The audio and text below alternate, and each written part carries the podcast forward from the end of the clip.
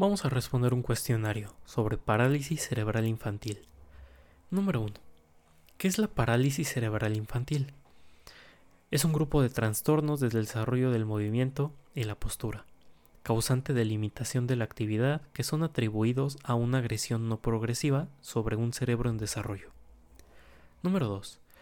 ¿Cuál es la característica principal? La alteración de la función y una alteración de la función secundaria a una lesión muscular. Número 4.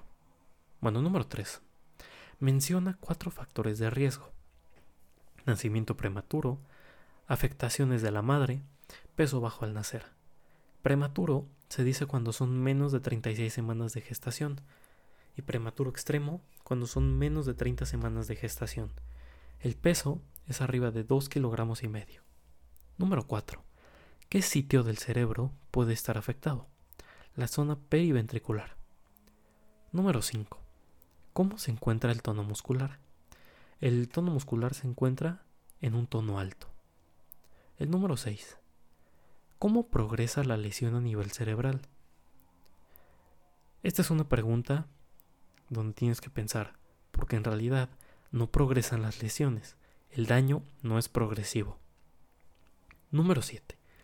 ¿Cómo afecta el tono muscular a las articulaciones?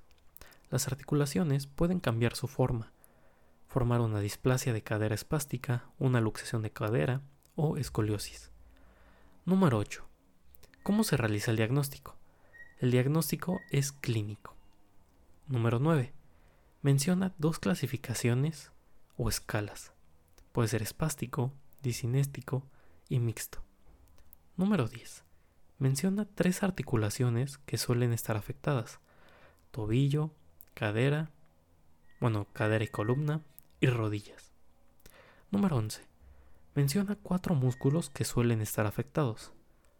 Contracturas musculares en psoas, recto anterior, isquiolaterales y aquiles.